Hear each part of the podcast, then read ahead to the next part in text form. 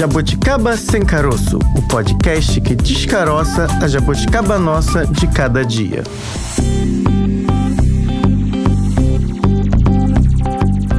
Começa agora mais um Jabuticaba Sem Caroço, o podcast da Sputnik Brasil, que também é seu, que também é meu, que também é dela, da Francine Augusto, aquela que está sempre sorridente, especialmente quando é uma sexta-feira. Sextou, Bárbara Pereira, que bom, sempre feliz e contente com a sua presença aqui do meu ladinho e também dos novos jabuticabers que chegam aqui nesse episódio de hoje seja bem-vindo. Quem já tá por aí, a gente não esquece de você. Você é muito importante para nós e muitos desses que chegam é graças ao seu compartilhamento. Você conta para todo mundo que adora ouvir e acompanhar o Jabuticaba Sem Caroço. Ainda bem, né? Você tá parecendo uma propaganda dos anos. Até pouco tempo atrás ela ainda era repetida. É, É. jovem, aliste-se. É quase isso, né? Jabuticaba, dê clique. Por favor, Por favor. se inscreva no canal. Cinco estrelinhas, inscreva no canal e também siga a gente no arroba jabuticaba.sc. Francine Augusto, super inspirada para fazer chamamentos à população brasileira. Você foi bem carioca agora, né? Puxou o S. É. Hoje tem S aqui no nosso episódio. Tem, Hoje um- tem. S, entendeu? Tem. Hoje falaremos, Bárbara. Ai, sexta-feira é dia da polêmica, dos esportes eletrônicos. Que também Puxei muito S, carioca. É. Eu fiz fono pra tirar esse X todo, mas eu sou bem carioca também. Agora, aqui no Hum. Brasil, ele- ficou e-sports. E, Esportes. é e-sports. Esportes. E de eletrônico esportes. É como você quiser, mas eu acho que é jogo eletrônico. Pronto. É jabuticaba. Esporte eletrônico. É jabuticaba com caroço. É jabuticaba. Tem muito caroço, Bárbara, porque apesar, né, dos ânimos aí terem se exaltado após uma fala recente aí da ministra do Esporte, Ana Moser, que declarou aí que esportes eletrônicos não podem ser categorizados como esporte tradicional. Tudo bem, foi uma fala recente, mas essa treta é antiga. É mesmo, né? Tô vendo aqui o dado. Uma primeira competição foi organizada, né, em 72, Ó. quando uma universidade da Califórnia, lá nos Estados Unidos, Califórnia, United States, essa universidade organizou um campeonato que ficou conhecido como o primeiro torneio de videogame da história. Tá vendo? Será que foi com aquele Pac-Man? Nossa, é. E cientistas É. da computação se reuniam ali para fazer essa, esse jogo, né, online. Eu achei bem interessante. E esse termo, Bárbara, se o primeiro torneio foi bem lá atrás, em 1972, o termo em inglês, né, que a gente fala hoje, não era bem assim. Lá em 1988 era classificado como online sport game.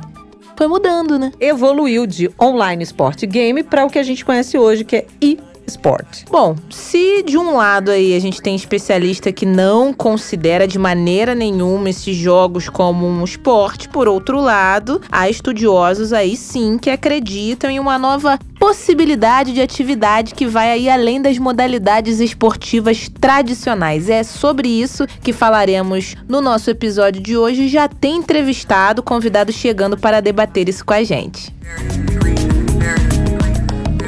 A gente chama agora então para esse bate-papo o Anderson Gurgel, ele que é professor da Universidade Presbiteriana Mackenzie, especialista na área de comunicação esportiva. Anderson, muito obrigada pela sua participação aqui no nosso podcast. Seja bem-vindo. Obrigado, Francine, pela oportunidade. Vai ser um prazer bater um papo com você. A primeira pergunta, professor, como a gente define o que é esporte e o que não é esporte? Antes de entrar na polêmica do dia, eu queria que o senhor esclarecesse isso para os nossos ouvintes. Excelente, é uma pergunta muito boa e, assim, sem querer parecer Hum. fugir da pergunta, é, não é uma, uma questão muito fácil, tá? Nos estudos é, das ciências do esporte, ou mesmo em áreas como a minha, de comunicação, mas que dialoga com o esporte, né, por causa dos interesses em marketing esportivo, jornalismo esportivo, etc., a gente sempre se debruça sobre isso. Meu doutorado mesmo, eu dediquei mais ou menos umas 50 páginas estudando o conceito de esporte. E o que eu posso dizer para você é que esporte é um tipo de comportamento humano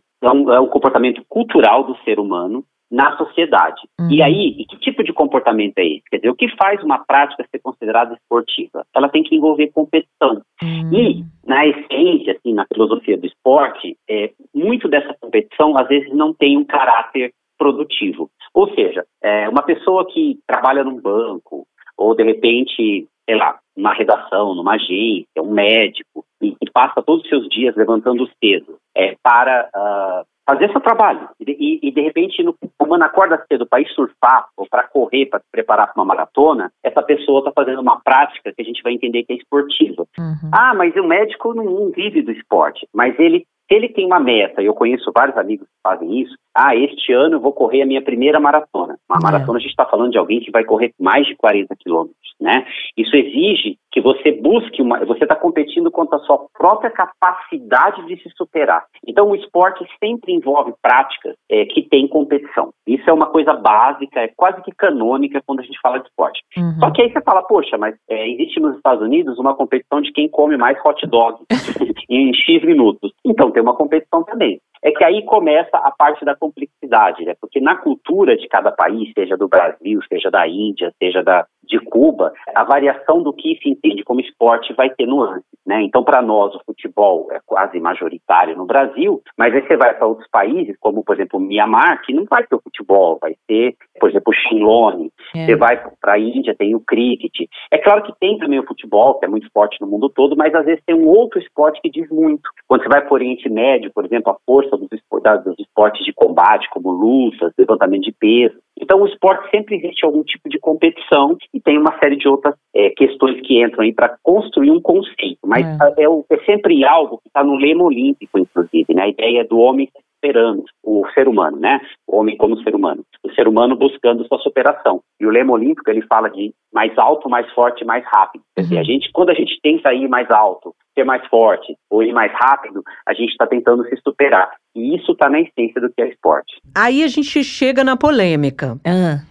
Porque a grande discussão é se o e-sport, né, o que foi aí adaptado para e-sport, seria de fato uma atividade esportiva, uma vez que esse homem alto, esse ser humano alto, forte, enfim, envolveria uma movimentação corporal. Quando o jogo eletrônico entra nessa discussão, essa é a argumentação contrária em relação aos jogos eletrônicos. Ele não seria esporte porque ele não pressupõe uma movimentação corporal e, portanto, não deveria ser classificado como esporte. Como é que o senhor analisa isso? É, Bárbara, é, essa é, realmente concordo com você, é a questão central. Eu, é claro que, como eu já disse, né, como eu já vim comentando aqui, a gente tem várias vertentes. O esporte é uma manifestação da cultura, uma manifestação uhum. importante para o ser humano, consequentemente tem polêmica, como tudo que envolve é, interesse de muita gente, né, política, arte, etc. É, eu acredito e sigo uma linha de pensamento que o corpo, né, o esforço corporal, ele não se limita à ideia de você levantar, um, sei lá, uma tonelada, sei lá, um peso enorme.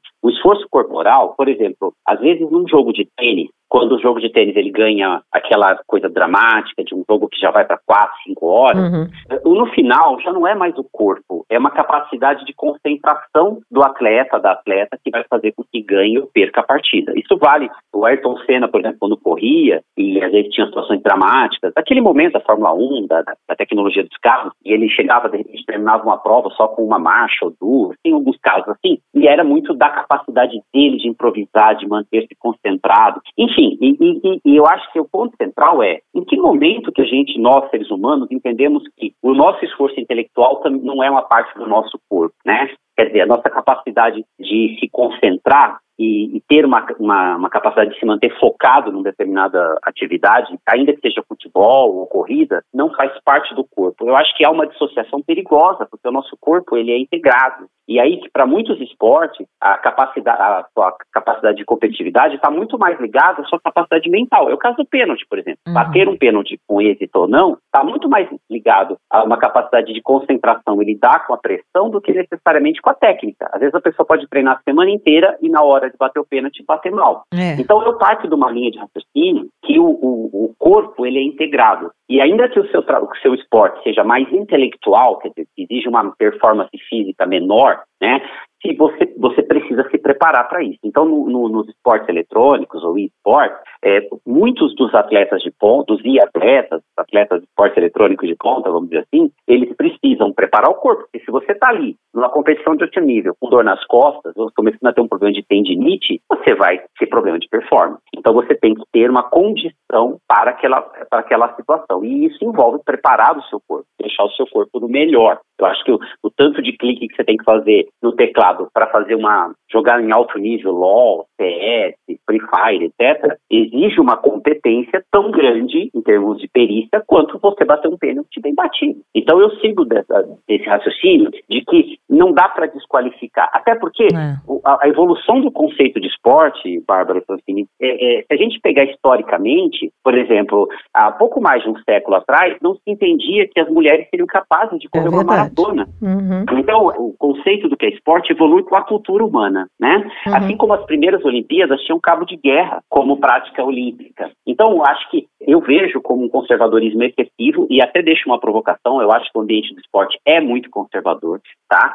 Essa, essa visão de tentando excluir os esportes eletrônicos, né? É uma briga política, uhum. no sentido bom do termo, nem uhum. toda briga política é ruim, enfim, é no sentido de definir o que é esporte e de puxar interesse para um lado e para o outro. Então, quer dizer, quando você tem uma, no, uma série de novos esportes surgindo, os esportes eletrônicos com várias modalidades, isso divide atenção, divide reservas, interesses, e aí, uhum. obviamente, o pessoal do basquete, do vôlei, dos esportes tradicionais, né, atletismo, natação, obviamente vai tentar defender seu quintal. Mas a gente não pode negar o fenômeno e o quanto isso atrai as, as novas gerações. Eu vou me permitir fazer uma brincadeira é... usando a sua argumentação. Estou me sentindo uma super atleta. Porque... Então, mas isso é importante, Bárbara, é importante. Mas eu não, não porque... porque eu jogue, não, professor, mas é porque assim, já que ah. o senhor falou da capacidade intelectual para determinadas atividades, então quem, por exemplo, faz mestrado, faz doutorado, tem que ter um corpo é, são para que essa mente seja sã e desenvolva determinadas atividades. O pessoal oh. da academia vai adorar isso também. Então, posso, posso aproveitar, posso brincar com a sua provocação? Claro, claro. Porque é, o que você está falando, e eu discuto isso muito com meus alunos em aulas de jornalismo, marketing esportivo e, e outras, é, passa por aí. Porque se você, por exemplo, fala, nossa, para terminar meu, meu mestrado, meu doutorado, eu preciso fazer yoga, treinar um pouco, fortalecer minha lombar, senão não aguento, isso a gente chama de atividade física. Agora, vamos imaginar que você entrou no seu programa de pós, junto com alguns colegas, e você faz uma competição com seus colegas assim, olha, eu vou acabar primeiro, eu tenho quatro anos, mas eu vou bater o recorde do meu programa e vou terminar em dois anos e oito meses. Oh. E aí você faz uma, um super esforço competitivo em relação a essas pessoas para cumprir. Aí você já esportivizou a sua prática. Isso não é um esporte estruturado, mas você esportivizou o seu, o seu processo de fazer mestrado ou doutorado. Entendeu? Entendi. Agora, professor, qual o peso, né, que a gente fica aí nessa questão é esporte, não é esporte? Não é algo novo, mas quando a ministra do esporte fala que não é, é que tamanho que isso ganha, que dimensão, além de deixar, né, o debate mais em alta, tanto que estamos falando dele aqui no nosso episódio de hoje, mas o quanto que isso pode impactar esses atletas, se a gente pode chamar assim, a galera lá da cadeira gamer? É, então, essa é uma questão que, que, depois da fala da ministra, né, da ministra Ana Moser, gerou muita polêmica é. e eu, eu, eu sempre parto do princípio, o meu, meu jeito de ser é mais é, conciliador. Então tem gente que aí é coisa da cultura até da internet, já sai é, destilando ódios, eu não uhum. acho que seja isso. Eu, eu não concordo com a frase, é, com a fala da ministra em termos gerais, apesar de ser um fã do trabalho dela e estar tá muito feliz com a volta do Ministério do Esporte. Mas uhum.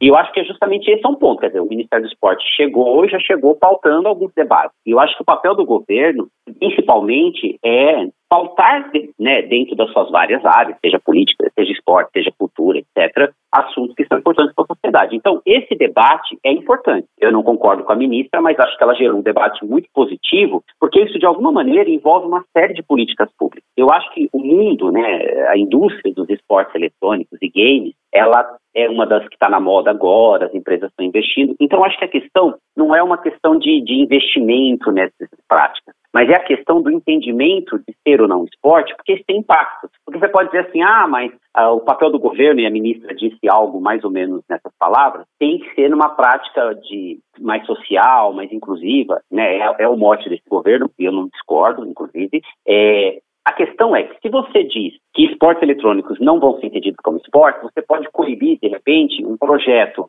que envolve inclusão de comunidade, de crianças de comunidades carentes, a partir é, de estratégias envolvendo esportes eletrônicos. Hum, então, quer dizer, a, a, lei de incentivo ao esporte, ela não, não é para o profissional, até porque os profissionais dessas áreas já tem muitas outras empresas e investidores por trás. Uhum. É, mas, de repente, você pode ter um projeto muito legal na Cidade de Deus, aqui em São Paulo, em Heliópolis, etc., em que você pode, de repente, atrair as crianças usando, é, criando um espaço, um ponto de encontro envolvendo esportes eletrônicos, com celular, com computadores, etc., e isso pode contribuir para que essas crianças ganhem acesso à cidadania, é, possa incluir para que essas crianças saiam da rua, do risco de drogas, de violência. E isso é muito válido também. Então, eu acho que o perigo é no reducionismo a gente perder chance, porque o importante no fim é trazer, é que o esporte seja um portal para a cidadania das crianças dos jovens. E seja pelo futebol, pela ginástica, pela natação, pelo judô, ou pelos esportes eletrônicos. É o que eu penso. Se você está vindo para as filosofias que o esporte traz para a vida de qualquer ser humano, isso é ótimo. Aí, gosto, qual esporte você prefere, isso é cada um com, sua, com a sua preferência. O importante é que o esporte ensina a conviver com os outros, o esporte é uma forma de canalizar é, alguns comportamentos violentos, aceitar derrota. Olha que é. interessante é. isso para o nosso Sim, país, né? É o esporte ensina você a aceitar derrota, jogar limpo, o esporte ensina a conviver com os outros, uhum. enfim, ensina regras de respeitar a hierarquia. E, é, são coisas que estão na sociologia do esporte. E se você percebe que o esporte eletrônico também pode ter esse papel, você está contribuindo para fazer cidadãos melhores. E, e, de alguma maneira, tem alguma ligação com sedentarismo, com saúde, aí a questão vai abrindo um pouco mais. Mas eu acho que esse, o ponto central é o esporte como uma forma de promoção da cidadania. E eu acho que os esportes eletrônicos também podem ter esse papel. Uhum. Então, só nesse sentido é que eu desvirjo da opinião da ministra, uhum. porque eu acho que o Ministério do Esporte não precisa pôr grana, né, pôr dinheiro no esporte eletrônico, mas eu acho que talvez abrir espaço para debate sobre como incluí-lo num sistema em que o objetivo maior é que o esporte seja promoção da cidadania num país como o nosso, que precisa muito disso. E você acha, professor, que deveria ter aí uma espécie de classificação de que tipo de esporte eletrônico? Por que, que eu pergunto isso? Tem alguns grupos que defendem que essa relação deveria ser do esporte eletrônico se tornar uma atividade atividade de fato esportiva, na medida a, em que ela esteja ligada a um esporte efetivamente. Por exemplo, se for um jogo de basquete eh, eletrônico, se for um jogo de vôlei eletrônico, e não uma gama aí de jogos eletrônicos, muitas vezes até alguns ligados a, a formas violentas, né? De, de tiro, de, de luta, enfim. Como é que o senhor veria essa questão também? É uma, é uma pergunta muito legal e eu acho que este é o ponto, né? É, quer dizer, a partir do momento que você. Porque eu acho que o perigo é, é um pouco do que rolou, né? Da parte da ministra, de não é e pronto. Eu uhum, acho que não. Uhum. Olha, eu tenho. Tipo, se ela, assim, vou me permitir né, fazer um exercício se eu tivesse no lugar dela, é, foi uma fala de entrevista, é, é, muito complicado, porque depois ela teve outra chance de falar sobre o assunto. Sim. Mas é, eu acho que a questão é o Ministério abrir espaço para audiências públicas, junto, fazer fórum para debater o assunto e contribuir, porque esse assunto não está pacífico hoje ainda. Tá? Uhum. É, mesmo quando, por exemplo, se falar futuramente os esportes eletrônicos vão entrar no programa olímpico. Isso é, é, possível, mas não é tão simples, porque tem uma série de regras do programa olímpico e valores. E aí sim, a gente tem a questão dos jogos de tiro, né, por exemplo, fala de violência, mas a gente tem o tiro na Olimpíada. É verdade. Enfim, o arco flecha, que também pode ser usado né, para alguma coisa violenta. Eu, eu acho que a questão é uma discussão mais sutil, no sentido de que a sociedade vai evoluindo e o, o esporte tem um papel. E a partir do momento que ele vai sendo institucionalizado, porque isso é que diferencia uma brincadeira de esporte. Brincadeira é livre, não tem muita regra. Uhum. O esporte ele tem muitas regras, ele tem uma entidade que zela por elas, ele tem uma padronização, controle. Então, olha o futebol agora com o VAR, por exemplo. Uhum. Né? Então, você tem uma série de mecanismos que fazem com que aquilo exista e tenha uma identidade igual em todos os lugares. Quer dizer, no esporte olímpico, ele tem que ser jogado igual no Brasil e na Rússia, ou na, na China, e daí por diante. Então tem isso é que eu acho que os esportes eletrônicos ainda estão tentando resolver. E eu acho que o Ministério do Esporte e a comunidade de esporte em geral pode contribuir no debate sobre isso. Quer dizer, uhum. que tipo de esporte interessa para entrar no programa de esporte eletrônico? Né? Que tipo de esportes eletrônicos interessam entrar no programa olímpico? É, até onde? Porque, por exemplo, quando eu oriento trabalhos, a gente discute a diferença, o que é um game e o que uhum. é um uhum. esporte eletrônico. Uhum. Existe uma diferença, que é parecida com a ideia de eu fazer academia porque eu tô com dor nas costas, ou eu ir para academia treinar porque eu vou correr a São Silvestre, ou a, mini, a meia maratona do Rio, entendeu? Então, existe um, um, uma intencionalidade que distingue a atividade física do esporte, assim como pode ter uma intencionalidade de prática que pode distinguir eu brincar no celular com um game né, com videogame, de eu estar treinando porque eu vou para o campeonato estadual, nacional ou até mundial. Aí a gente okay? até fala de brincadeira, né? E até essa frase aí é, da ministra saiu numa entrevista, até o participante lá fez essa provocação falando: ah, durante a pandemia eu posso falar que eu sou atleta, eu pratiquei esporte. Ele ficou jogando lá videogame e aí a partir disso gerou toda a polêmica. A gente até então, tem uma confederação brasileira, né, de esportes e eu acho que isso que é importante a gente frisar também. Brincadeiras à parte, são muitas, né? É, eu gosto de caminhar na esteira, fazer a minha corrida ali ou qualquer outra atividade, mas eu não sou uma maratonista e tem uma diferença absurda em quem é um atleta de determinada categoria, sendo esporte eletrônico ou não. A gente não tá desmerecendo e espera também que quem é atleta lá, quem, quem gosta de participar de, de games aí, né, que participa da Confederação Brasileira e é é sim, é, usa sua dedicação, porque o atleta ali não é um amador que brinca, ai, perdi, gasto meia hora por dia no meu videogame. Não, tem que ter dedicação, eles estudam muito para isso, né? Então, brincadeiras, mas a gente reforça muito isso aqui para também ninguém ficar ofendido, né, professor? Então, Bárbara e Francine, até aproveito para também colocar uma outra questão que está no centro dos meus estudos agora, até de um projeto que eu estou desenvolvendo, enfim, envolvendo justamente essa reflexão. Uhum. É, porque, assim, não há demérito nenhum em ser atleta amador, uhum. né? Então você deu o exemplo seu aí, com, ah, eu faço a misterinha e de repente você começa a curtir tanto esse, esse fazer esteira, que é uma prática de repente para você cuidar da sua saúde, e aí chega um ponto, porque o esporte é, é uma coisa prazerosa para o nosso corpo, e você fala, poxa, eu tô correndo tão bem aqui na misterinha, será que se eu treinar um pouquinho mais, se eu me dedicar mais, eu conseguiria correr uma prova de 5 km, 5K, 10K?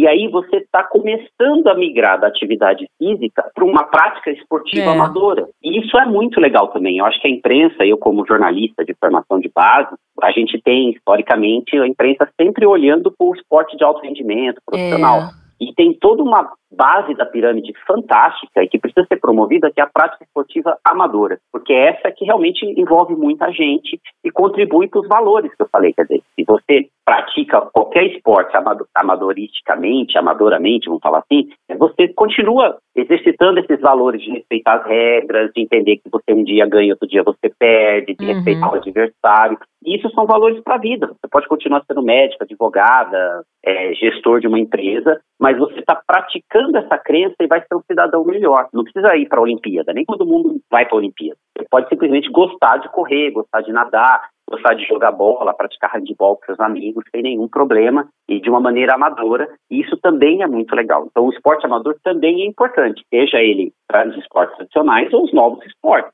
Né? Participar de uma competição universitária enquanto é estudante de, sei lá, de LOL, por exemplo. Uhum. É uma forma de você fazer amigos e se inserir na, na, na, comunidade acadêmica e depois você se forma advogado e vai seguir sua carreira. Não vejo também nenhum problema nisso. E falando em Olimpíada, né, professor, quem diria que em 2024, Paris, a gente acompanharia uma competição de breaking, né? Eu acho que também a gente não pode achar que é impossível, porque até então talvez também houve lá atrás uma discussão. É esporte, não é esporte? Não, mas é uma dança ser outra coisa. Será que também não abre margem, né? Então, excelente o seu exemplo, porque o caso do breaking agora, né, e eu já até tenho alguns alunos estudando esse assunto, cobertura, etc., é um exemplo, quer dizer, eu, eu vou te dar um exemplo até da minha geração, que eu sou um pouco mais veterano, vamos dizer assim.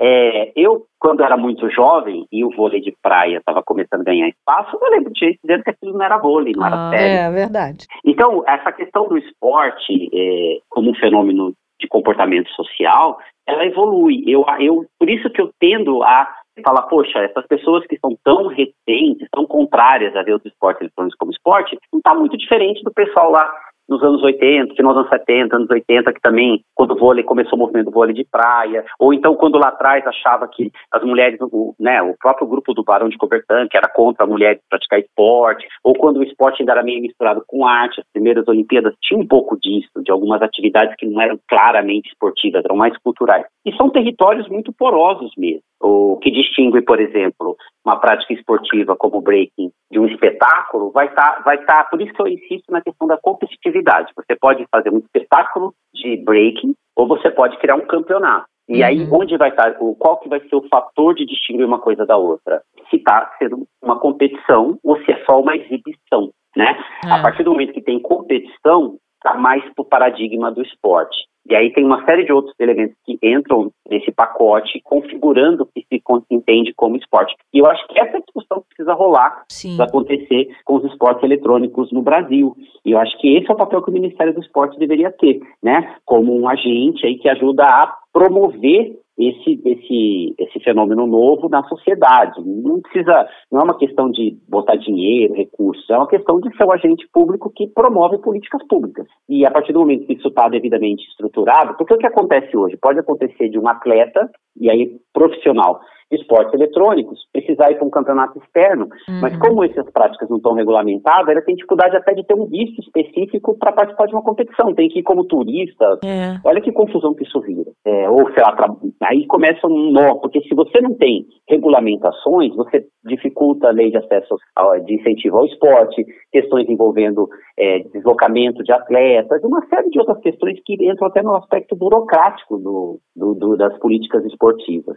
Então, eu acho que eu defendo que o debate leve a se entender o papel desse, desses esportes na sociedade de hoje. E não necessariamente uma discussão de vamos tirar dinheiro do, sei lá, do atletismo, da natação e passar para o esporte eletrônico. Eu não acho que seja esse o ponto. Eu acho que uhum. na sociedade tem espaço para todas as práticas. A questão mesmo é o Estado fazer o seu papel de promover o debate que é importante e muita gente hoje gosta de esportes eletrônicos, né, e pratica e, fala muito com os jovens. Então acho que isso precisa ser visto pelo Estado também. Professor, o senhor acha que essa eh, espécie de resistência em entender os jogos eletrônicos talvez como uma atividade esportiva vem um pouco do fato de os jogos serem aí definidos, né, como ele é, funciona, as suas regras, enfim, por uma indústria, né? Porque acho que o senhor já falou disso um pouco, mas queria ouvi-lo nesse sentido, porque as modalidades esportivas, de modo geral, é um consenso ali na criação daquilo, né? E hoje o que a gente tem, até agora, pelo menos até o momento, é um jogo eletrônico, ou vários jogos eletrônicos criados por uma indústria que é, quer, né, obviamente, ganhar dinheiro. Então, isso talvez seja aí um ponto aí que embaralha um pouco essa relação? Ó, eu vou dar uma resposta muito é, do meu ponto de vista, tá? Então, eu gosto de ser muito sincero é, nesse sentido, e com, obviamente, com alguns argumentos baseados em questões concretas, mas tem um pouquinho de subjetividade na resposta. Claro. É, eu acho que a questão a resposta é sim, a princípio. É o argumento que grupos mais conservadores do, da, da comunidade esportiva usam, né? Ah, por exemplo, o League of Legends, o LoL, é da Riot, ah, o CS, não sei o quê. Aí começam essas questões. O Free Fire pertence à empresa tal. É, a questão, esse é o argumento usado é, de uma maneira mais direta. O problema é que, se a gente for olhar a fundo, o esporte todo é assim. Então, por exemplo, o sistema do futebol pertence à FIFA. É verdade. Né? Então, se a gente está discutindo, ah, isso é um monopólio, isso é ruim, você não consegue fazer nada envolvendo Olimpíadas sem ter a bênção do Comitê Olímpico Internacional. E daí por diante. Então, eu acho que esse argumento é a diferença. E, e em que medida a gente viu os escândalos da FIFA nos últimos anos, infelizmente, e em que medida a FIFA também é tão isenta dos seus interesses econômicos ou o Comitê Olímpico? Enfim, a gente sabe que não é. É uma pergunta quase praticamente retórica. Então, eu acho que esse argumento, é, ele é um pouco é, é uma forma conservadora de lidar com o novo e com a divisão desse bolo, né? Porque é, a gente fala muito na academia da economia da atenção e a gente vive uma sociedade com um excesso de possibilidades, e aí eu estou falando até de entretenimento, né? Então a gente tem muitas possibilidades de entretenimento e o bolo continua do mesmo tamanho. Quer dizer, a Uhum. população cresce de uma maneira orgânica, não é um crescimento gigante, no caso do Brasil. Então a gente tem um determinado fatia da população que gosta de esporte e novos esportes surgindo. E aí começa a dividir esse bolo por mais interessados. Então há uma, uma discussão também de interesses econômicos, de poder, de divisão de recursos. E, e- e- então, esse sentido eu entendo. Isso é uma briga política inevitável que faz parte da sociedade. Agora, a questão é, usar como argumento exclusivamente questão da empresa é um pouco questionável, porque no fim, mesmo a FIFA não sendo uma empresa como a Riot, ela é uma empresa. Uhum. Né? Claro que aí tem todas as suas configurações jurídicas legais, mas é um tipo de empresa também. E que detém o controle, e se você não fizer nada como a FIFA quer, você pode ser expulso daquele sistema, ser punido, etc. E tal. Então, essa é uma questão, eu acho que um pouco mais complexa. Por isso que eu volto ao que eu já comentei. Eu acho que o papel do, do Ministério, eu acho muito legal, que nesse, nessa retomada já tenha vindo, é o de fazer o papel que tem que ser do, do- do- ente público mesmo, que é abrir o debate. E a sociedade, que cada um defenda o seu lado, seus interesses, em prol do que é o bem da sociedade, do bem comum. Mas, efetivamente, acho que aí- o que está acontecendo, assim, num nível mais simbólico e profundo, é um embate entre forças conservadoras e novos grupos que estão chegando nessa festa, né, que é chamado de esporte, ou de práticas esportivas, né, quer dizer, cada um, cada vez que um esporte acende, outro esporte talvez perca o centro da Uhum, cena, é. seu esporte ali de luz. Historicamente no Brasil, por exemplo, o basquete foi muito forte por muitas décadas, né? Nós tivemos excelentes jogadores, e aí o basquete teve problema de gestão e o vôlei acendeu e ocupou um espaço. Sim. O basquete hoje briga para voltar a ter um espaço que teve, quando foi muito campeão mundial, nós já tivemos Oscar, Hortência, etc. E o vôlei teve um momento brilhante porque aproveitou um- uma certa decadência, uma gestão de uma outra prática. E é assim que vai ser sempre. Você tem um atleta como o Google, o, o tênis acende. Pa- Passa a ter problema de gestão, aí vem a ginástica, enfim. É. Agora a gente tem o skate, a gente tem o surf em evidência. Se essas, se essas entidades que cuidam desses esportes não fizerem um bom trabalho, outras virão e vão ocupar o centro da cena, o interesse da audiência, a busca por investidores e patrocinadores, e esses esportes vão perder seu espaço. Isso é uma lógica social e até de mercado, digamos. Uhum. Então, eu acho que é, uma, é um debate válido, é, no qual cada um vai defender o seu lado da questão. E eu acho que o, o governo, o Ministério do Esporte, pode ser o árbitro dessa questão para o bem do sistema esportivo no todo, que eu acho que é o mais importante, que é criar é, classificação clara, é, entender como, o, qual o papel do esporte na sociedade, e de que maneira isso pode, de alguma maneira, envolver políticas públicas para o bem de comunidades carentes. Eu acho que esse é o papel do Estado, é, para o bem do que a gente quer, que é que o esporte contribua com a formação de cidadãos e cidadãs. Professor Anderson Gurgel, muito obrigada pela sua participação hoje aqui. O professor Anderson é da Universidade Presbiteriana Mackenzie, especialista na área de comunicação esportiva. Foi uma aula, como diz Oh, Francine Augusto, adorei. aprendemos muito, entendemos esse universo, para poder sempre, como o senhor disse, dialogar é sempre melhor. Obrigada, viu? Francine, Bárbara, obrigado pela oportunidade e essa é a minha defesa sempre. Uhum. Eu amo esportes, eu sei que os brasileiros e brasileiros em geral amam esporte e que cada um fique na sua praia esportiva. O importante é que o esporte tenha esse papel central na nossa sociedade. Obrigado pela oportunidade. Nós que agradecemos, professor. Tchau, tchau e até a próxima. Até a próxima. Até Tchau. mais. Tchau, tchau. Francine, a verdade é que, Hum. gostando ou não, os esportes eles representam aí um mercado em expansão. A gente já fez um programa sobre isso aqui, um episódio, Verdade. né? O mercado de games só cresce, cresce no mundo e no Brasil também. Uma recente pesquisa de uma consultoria do setor revelou que o mercado brasileiro irá dobrar Nossa. dobrar em menos de cinco anos. É bastante coisa aí, né? Tem muita evolução aí de fase para esses jogadores ainda passarem, né? É, pois é. A estimativa é que a receita total, né, falando aí de videogames e esportes eletrônicos no país, chegue a 2,8 bilhões de dólares. Isso em 2026, o que seria aproximadamente 13 bilhões de reais. Bárbara, é tanto zero, tanto número, que eu acho que só no pensamento e no joguinho mesmo isso, isso seria possível. E é sobre isso que a gente também conversa. A gente já conversou com o nosso primeiro entrevistado, mas o nosso próximo entrevistado também pesquisa o assunto Eba. e também tem opiniões a dar.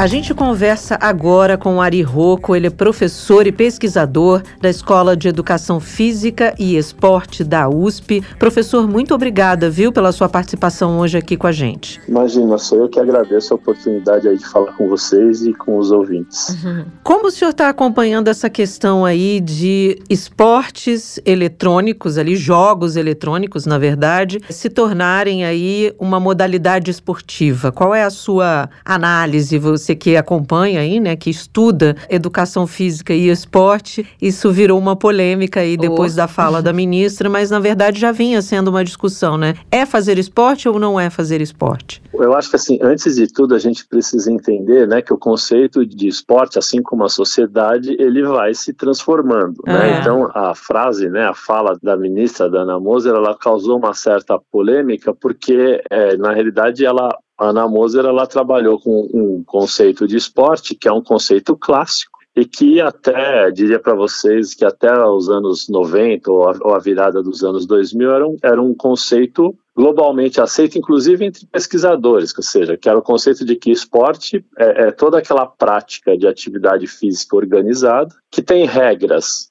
de, uhum. de, de sua prática é, compreendidas universalmente pelo mundo inteiro e que tem uma instituição, tipo uma federação, uma instituição burocrática organizando as competições entre países, clubes, agremiações de diversas partes do mundo. Então esse era um conceito que até os anos 90 era um conceito quase que inquestionável. Né? Uhum. O que acontece é que a partir dos anos 2000 a gente começa a ver uma evolução maior da tecnologia e de uma série de outras coisas, a sociedade vai evoluindo e, consequentemente, a prática do esporte também. Uhum. É, e aí você tem o problema de, de que algumas, algumas atividades né, ainda não se inseriram do ponto de vista formal nesse sistema, nessa estrutura esportiva de federações, confederações, etc., né, que, cujo, vamos dizer assim, do ponto de vista do esporte no mundo inteiro, cujo maior exemplo é o Comitê Olímpico Internacional. É. É, então, veja, o Comitê Olímpico Internacional, ao, ao aceitar o break né, nos Jogos Olímpicos, ele está dizendo que aquela modalidade tem uma estrutura de né, Federação Internacional de Federações Nacionais que organizam a prática da modalidade. Isso ainda não acontece com o esporte, com, com os esportes eletrônicos. Uhum. Primeiro porque os esportes eletrônicos têm uma variedade muito grande de, de vamos dizer assim, entre aspas, de modalidades. Uhum. Eu, tenho, eu tenho os games de estratégia, eu tenho os games de simulação que simulam modalidades como o FIFA, que, que é uma cópia do futebol, outros de basquete, assim é. por diante. E eu tenho os games de aventura, né? Que são uma outra, uma outra parte. Então, então, veja, existem modalidades muito diferentes e algumas já estão organizadas em federações. A gente tem aí uma Confederação Brasileira de Esportes Eletrônicos, etc. Mas formalmente, dentro daquela classificação dos, aceita até os anos 90, não se encaixava. Mas eu vejo que, na realidade, assim, como o mundo está evoluindo, as modalidades estão evoluindo, as coisas se estão se transformando, os esportes eletrônicos eles vão, eles vão fatalmente ser incluídos algum dia nesse sistema, até porque movimentam grande soma de recursos financeiros é. e essas entidades, como o Comitê Olímpico, Internacional, etc., têm interesse nesse mercado também, né, uhum. de renovar o esporte. Então eu, eu vejo que, na realidade, muitas vezes a gente não pode ficar preso a certos conceitos né, de outras épocas, porque a gente vive hoje numa outra sociedade. Então, existem equipes de esporte aí altamente profissionais, onde seus atletas, suas atletas treinam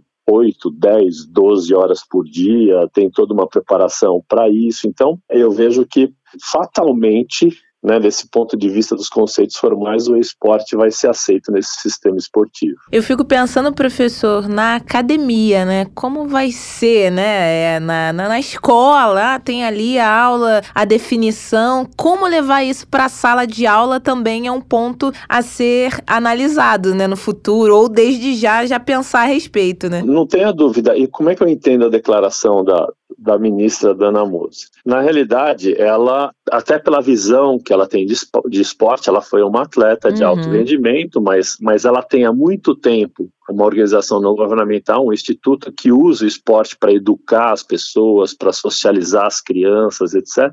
Então, ela está muito preocupada pelo menos, quer dizer, não conversei com ela nem nada, mas essa é a leitura que eu faço, né, da declaração dela. Ela está muito preocupada em, em ser coerente com a história dela, que é utilizar o esporte como política pública. Sim. Como um, uma ferramenta para melhorar a saúde pública. E aí, comprovadamente, os, os esportes que ela chamou de raiz, né, que são os esportes, os esportes antigos, eles trabalham com uma questão que é fundamental, que é o movimento do corpo humano. Uhum. Então, são esportes em que o corpo humano se movimenta, e isso, comprovadamente, existe uma série de estudos que mostram isso, tem uma série de benefícios no combate ao sedentarismo, no combate à obesidade infantil, numa série de outras coisas, porque o corpo humano foi feito para se movimentar. Então, assim, assim, o que eu vejo de mais interessante da fala dela é, é que ela está deixando claro ali que é nesse tipo de esporte que ela quer investir pelos benefícios que isso vai trazer como política pública.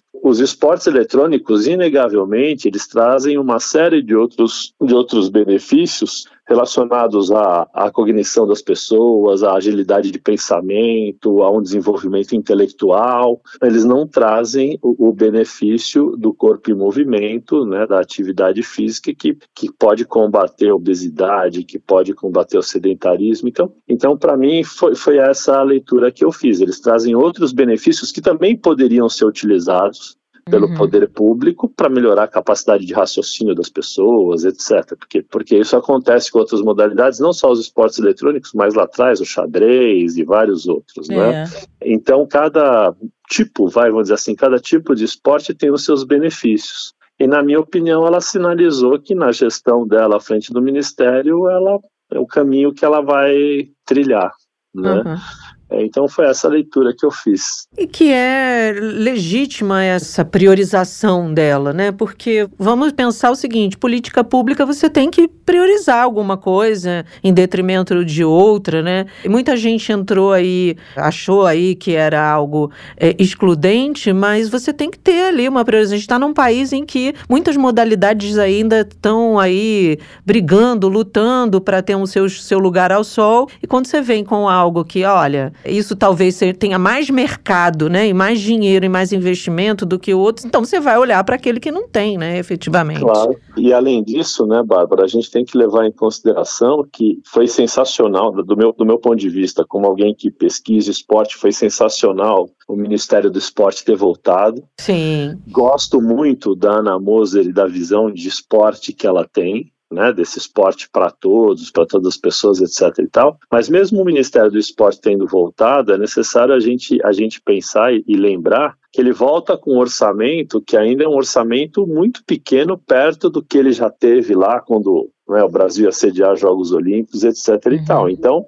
ela tem um cobertor curto e muita coisa para fazer. Uhum. Então, aí ela está optando, e na minha opinião, eu acho que ela faz uma opção correta, porque existe, em 2017, saiu um relatório do Plano das Nações Unidas para o Desenvolvimento que dizia que no mundo, globalmente, não, não só no Brasil, mas no mundo, a geração de crianças ali em 2017, antes da pandemia, era uma geração, a geração de 0 a 5 anos era uma geração que era a primeira na história da humanidade a ter uma expectativa de vida inferior à dos seus pais, mesmo com o desenvolvimento da medicina, da ciência, etc. e tal, por conta do sedentarismo. Uhum. Então, eu acho que ela está fazendo uma aposta correta. Eu, eu, eu só acho que ela não precisaria ter dito tudo isso da forma que disse, né? E você colocou bem, aí parece que ela está excluindo o esportes dessa história toda, né? Às vezes só está priorizando algo nesse primeiro momento. Agora, falando de uma maneira bem leiga, né? É uma pessoa que não é uma super atleta em nada, acredite, professor. Eu acho que essa polêmica também existe até em categorias que são ali esportes, por exemplo, não sei, ou quem faz ali uma atividade física, às vezes a pessoa se intitula um corredor, mas ele corre na esteira. E quem faz a corrida de rua, não, eu é que sou atleta atleta, ou se você tá lá na bike indoor, não, eu me considero um atleta, eu pedalo não sei quantas horas por dia. Ah, não, mas você não tá ali sentindo a atração do asfalto. Eu que sou atleta. Então, assim, eu acho que a polêmica, até nos que são considerados esportes, ela existe, né? Na realidade, existe, né? E, e aí.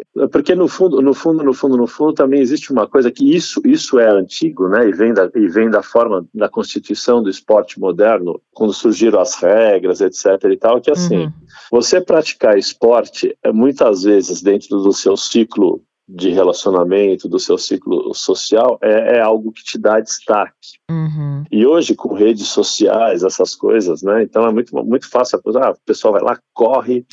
Corri, sei lá, corri uma maratona, não sei, maratona no Rio de Janeiro, ou a maratona aqui de São Paulo, não sei o que, em tantas horas, e vai lá e posta, porque é. isso para ele dá um certo destaque. É, o que a gente tem que pensar é que, assim, num país, num país tão, tão desigual quanto o nosso, a gente tem uma tem uma elite que tem acesso a uma série de equipamentos para poder correr, se preparar, academia, uhum. uma série de outras coisas. Mas a gente tem um, um, grande número de pessoas que na realidade não tem acesso a isso, né? Então assim, para essas pessoas, quer dizer, o grande conceito seria sempre pensar assim na atividade física. Então assim, eu tenho uma escada, uma, eu tenho uma escada rolante, uma escada normal, vou subir pela escada normal.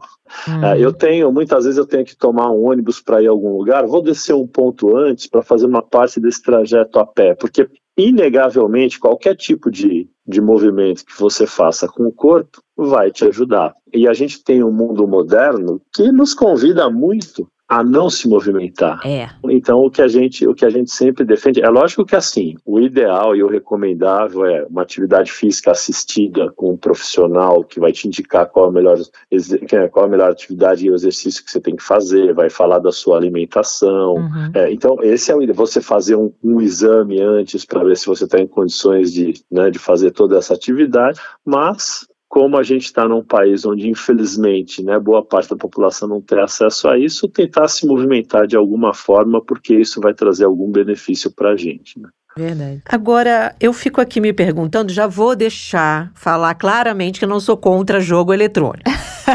Só que eu acompanho, por exemplo, de perto, tenho jovens na família que ficam ali praticamente boa parte do seu dia diante de uma tela não é um convite exatamente ao movimento corporal, não é um convite a uma atividade física. Muito pelo contrário, você fica parado, estagnado ali, claro. Aí a gente já ouviu aqui pessoas dizendo: ah, mas tem ali uma atividade cerebral intensa. Ok, mas o cérebro sozinho não vai dar conta de um corpo inteiro. você acredita que há uma possibilidade de passagem de estágio? Porque muita gente diz assim: ah, mas ele pode ser uma porta de entrada para um universo da atividade corporal, né? Ele começa a jogar ali um jogo de basquete, vamos pensar assim, daqui a pouco pode talvez querer se aventurar para jogar basquete. Um simulador, né? É. Ele gosta. É uma relação direta ou tem muitas camadas aí ao longo dessa relação? Então, aí eu vou, eu vou dizer para você o seguinte: tem uma relação, mas obviamente a, a, teve tudo que ser pensado dentro desse nível, né? Primeiro vai para o simulador e aí vamos depois para atividade física que movimenta os corpos, etc. Mas aí eu vou dividir para você a coisa em dois, em dois aspectos. Que um, um é a pessoa, a pessoa normal, o cidadão normal, tudo, e outro é, o, é o vai, o profissional. Uhum. Mesmo os esportes tradicionais, vamos falar de atletismo, de futebol, de basquete. Se você é profissional, né, se você vai para competição, né, se você se torna um atleta, um atleta ou uma atleta competitiva e profissional, mesmo esse esporte de rendimento, ele está longe de ser saudável. Então você pode ver qualquer atleta, esses atletas, as meninas da, da ginástica, os atletas do, do, do, atletismo, mesmo um profissional de futebol, o que, que acontece com esses profissionais? A vida é curta. Né? A vida esportiva desses atletas é curta, Verdade. 10, 15 anos. E toda a preparação física desses, desses atletas é feita no sentido do quê? De tirar o máximo da performance possível Sim. desses atletas num curto período de tempo, que é uma ótica capitalista. É. Na realidade, ninguém está preocupado com a qualidade de vida daquele atleta. Está uhum. preocupado em tirar o máximo da performance no curto período de tempo. Então, mesmo esses esportes, eles sempre deixam, depois que o atleta, a atleta se retira das competições, sempre deixam sequelas. Uh, veja, vou dar, vou dar, um exemplo, o, o Guga, né, é. do tênis. Ele é um ex-atleta que até hoje convive com dores nas costas por conta da, da, repetição dos movimentos que ele fazia durante o dia. É verdade. Né? Aí quando você se torna também, para os esportes eletrônicos a mesma coisa, quando você se torna um profissional, que nem tem vários aqui, várias equipes de esportes eletrônicos no Brasil, onde os jogadores ganham, os jogadores e as jogadoras ganham muito bem, etc e tal, você vive, aquilo é a sua vida, você é um profissional daquilo. Então você fica 10, 12 horas, isso, na minha opinião, esse excesso vai te deixar algum tipo de eh, vamos dizer assim, de efeito colateral. É, ao passo que, se você é um cidadão comum, por exemplo, uma, uma criança comum, menino ou menina, não dá para né, os pais deixarem a, né, o dia inteiro na frente do esporte. Então, tentar equilibrar, ó, joga um pouco de, de esportes eletrônicos, vai praticar um, um, pouco de esporte na rua. Então, para o cidadão normal, que é aquele não competitivo, é, acho que dá para equilibrar as duas coisas. Uhum. Né? Não uhum. tem vilão e mocinho aí nessa história, que é só você se preocupar, né? Olha, eu quero isso para quê? Então, quando a gente fala, por exemplo, de, de uma academia ou de atividade física assistida, eu, por exemplo, eu, professor Ari, cidadão comum, dentro da minha idade, eu vou chegar numa academia e vou falar para um profissional, olha, eu tenho tantos anos, o que, que eu quero do esporte? Quero ter qualidade de vida. E ele vai fazer, para mim, um treinamento onde ele não quer tirar o máximo do professor Ari num curto período de tempo. Eu não sou atleta, ele quer que o professor Ari viva saudável e viva por mais tempo. Uhum. então, então, assim, o esporte de rendimento, seja esporte eletrônico ou esporte convencional, vamos falar assim, ele deixa sequelas, né? Por quê? Porque é tudo feito em excesso por um curto período de tempo. Na minha opinião, a gente já, a gente já viu várias vezes iniciativas de pessoas que começam com esporte eletrônico e vão e vão para o esporte convencional. Por exemplo, empresas como a Red Bull, a Red Bull tem uma escola de pilotos de Fórmula 1 onde esses pilotos treinam, mas também fazem simulação, porque a simulação te ajuda, né? Então veja, a tecnologia ela está aí para servir ao ser humano e para servir o esporte. O problema é a utilização que a gente faz dela, né? Se a gente fica, nós aqui cidadão, cidadão comuns, né? Se a gente ficar 12 horas por dia nas redes sociais, isso vai nos fazer um mal. Oh. É, a mesma coisa acontece com o esporte eletrônico. Imagina o manguito do Guga, hein? Exa exatamente. Coitado desse rapaz, mas nos trouxe aí muitas alegrias. Agora, professor, o senhor acredita que quando é, esse martelo for batido ou não, né, constar lá na lei geral do esporte, meio que ainda assim vai continuar a polêmica ou não necessariamente? Porque aí também terá um argumento, né? Não, jogos estão aqui na lei, tá na lei, vale o que tá escrito e agora ninguém mexe com a gente. Ou mesmo assim, existe a possibilidade de não pegar? Não, eu não tenho dúvida nenhuma que vai pegar e eu não tenho dúvida nenhuma que uma hora isso vai se ajustar e os esportes vão ser, vão ser incluídos no sistema esportivo, não só aqui no Brasil, como no sistema é, mundial, porque é uma realidade, faz parte do desenvolvimento da sociedade. Né? Uhum. E a partir do momento em que você tem hoje equipes né, competitivas de esporte, é. disputando campeonatos internacionais, etc. e tal, e essas equipes vêm crescendo, vêm atraindo o interesse de, de jovens, de adolescentes, meninos e meninas que passam a viver disso, você obrigatoriamente tem que contemplar isso, até para você, de uma certa forma, minimamente poder regulamentar e estabelecer alguns parâmetros que sejam bons para os praticantes, para as equipes e também para a sociedade como um todo, porque esse é, deveria ser o papel do legislador, né? Uhum. Então eu não tenho dúvida nenhuma de que isso um dia vai acontecer. Uhum. O que eu não consigo hoje precisar é em, em quanto tempo, mas acredito que não deva demorar muito. A possibilidade, a gente já viu isso, né? Você mesmo já apontou isso, vira e mexe a gente tem aí a inclusão de atividades que não eram vistas aí como esportes, né? Isso é algo, é, não gosto de usar a palavra natural, mas é algo que faz parte do processo cultural, né? De as coisas vão se alterando e outras vão sendo incorporadas, e isso é positivo para. É, é algo natural, é algo que faz parte da evolução da sociedade, e aí também a gente não pode, não pode deixar sempre de, de considerar, né?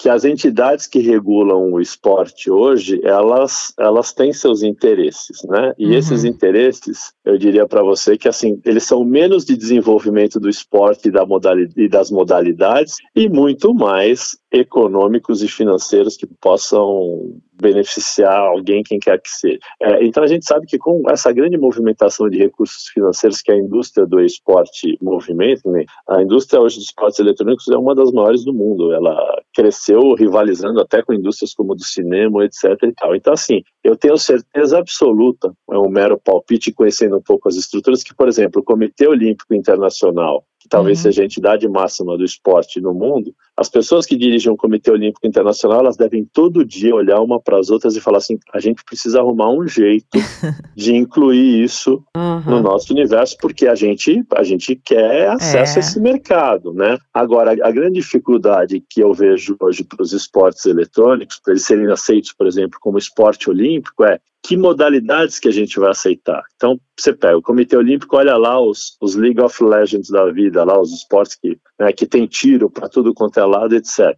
Aí, aí o Comitê Olímpico Internacional olha lá a Carta Olímpica, né, a paz entre os povos. É. Então, assim, num, no, no discurso, no discurso não encaixa. Aí ele olha, ah, não, vamos olhar os jogos de simulação, né, os, os FIFAs, não sei o quê. Mas aí ele olha, ó, eu tenho essas modalidades no real, por que, que eu vou estimular o virtual? Então, assim, ele, eles devem ter um dilema de como enquadrar, porque tanto, tanto que é, essa perspectiva né, de, perder, de perder esse mercado das novas gerações fez com que o Comitê Olímpico Internacional trouxesse o surf, uhum. trouxesse o skate, né? Trouxesse uhum. uma série de modalidades que até então não estavam nos Jogos Olímpicos, mas que são modalidades que, vamos dizer assim, mais né, atraem esse público jovem, atraem esse, né, e, e, e, se mostraram um sucesso essas modalidades, né, porque tem muita, muito jovem, muita, muito adolescente que né, as modalidades mais antigas não significam muita coisa para essas pessoas, né. É. Então o Comitê Olímpico lá, as pessoas que dirigem devem ficar pensando, ó, como é que nós vamos encaixar os esportes eletrônicos aqui?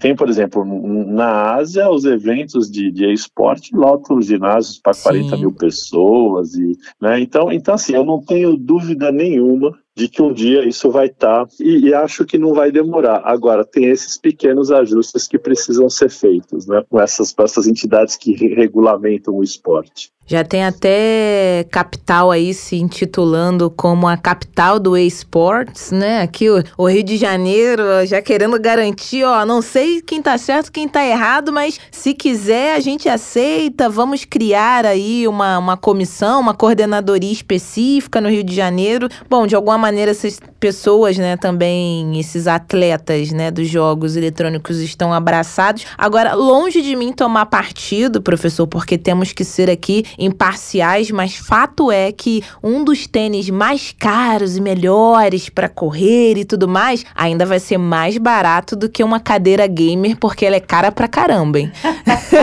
não, não, isso, isso sem dúvida. Veja, eu, é, na realidade, assim, eu particularmente, por exemplo, para minha vida, mas eu já sou um cara mais, né, mais velho, de outra geração, etc.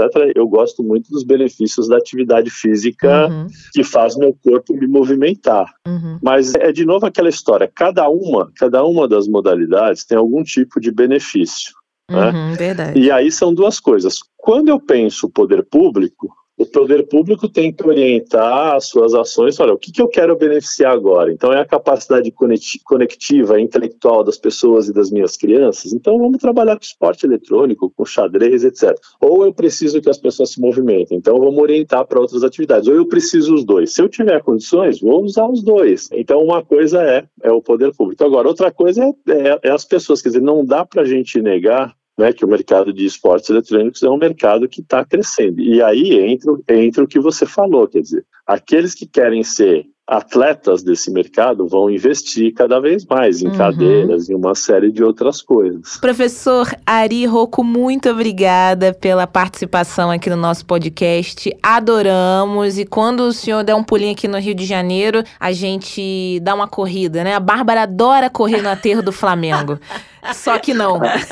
Ah, mas correr no Rio é uma maravilha, né? Uh, é Porque dependendo de onde você for correr, é um visual que, por exemplo, é. aqui em é. São Paulo, infelizmente, a gente não tem. Ari, muito obrigada, viu? Imagina, o prazer foi todo meu. Abraço. Um abraço, tchau, tchau. tchau, tchau.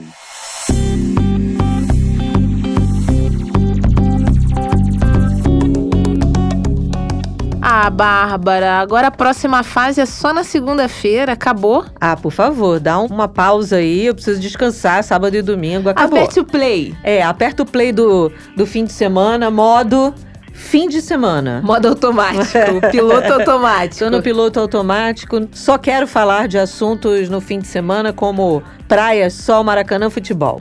Que lindo! pois é, Bárbara. Gostei muito desse nosso episódio de hoje. A gente espera que não tenhamos causado aí mais tretas e polêmicas, quem é contra, quem é a favor, mas só da discussão tá aqui e a gente conhecer um pouco mais, por exemplo, para mim foi uma surpresa saber, né, que o primeiro jogo foi lá em 1972, não sabia. Se não tivesse rolado a polêmica com a ministra e tudo mais, a gente não teria pesquisado, não teria feito esse episódio de hoje, você jabuticaber não saberia tanto quanto já sabe agora, ou seja, somos necessárias, o jabuticaba sem caroço ajuda e muito a descaroçar temas da atualidade, a gente conta sempre com você, com a sua participação. Por favor, vá no Twitter, arroba jabuticabasc, deixa seu like, retuita, compartilha, vai ser muito importante pra gente. E na segunda-feira, quando a gente voltar, a gente vai ficar nesse universo aí digital. Eba! Vamos continuar, vamos falar de Din-din. din-din. É, porque segundo economia, né? Só que é um din-din digital.